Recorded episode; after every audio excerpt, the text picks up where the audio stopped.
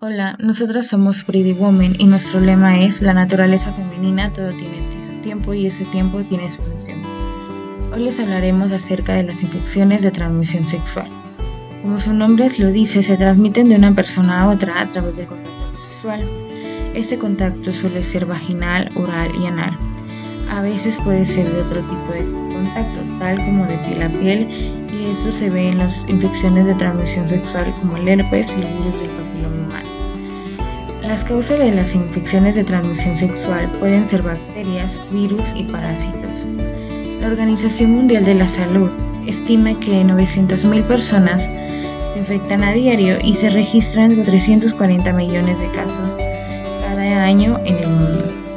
Las mujeres, las infecciones por gonococo y clamidia que no son tratadas a tiempo pueden causar enfermedad pélvica inflamatoria.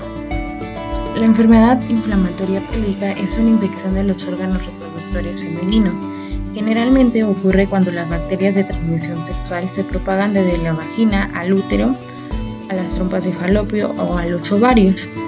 Las infecciones se pueden transmitir mediante fluidos corporales infectados tales como la sangre, el semen, secreciones vaginales o saliva.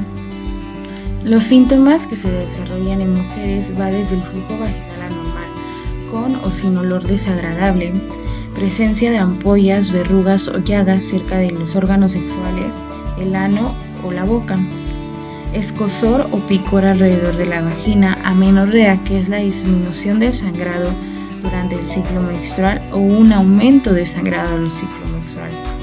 Dolor al momento de tener relaciones sexuales, ardor o dolor al orinar o defecar.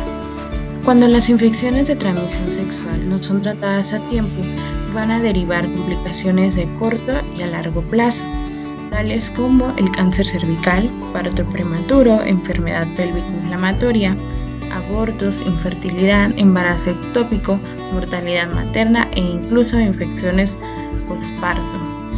Algunas infecciones de transmisión sexual en mujeres, como la clamidia, normalmente no manifiestan síntomas, pero pueden presentar secreción vaginal anormal, sensación de ardor al orinar. Una de las secuelas a largo plazo es la enfermedad inflamatoria pélvica, embarazo ectópico y infertilidad. Se calcula que alrededor del 70% de los casos en las mujeres la inflamación transcurre de manera sintomática y permanece clínicamente indetectable. La gonorrea aparece dentro de 2 a 7 días después del contacto sexual oral o rectal.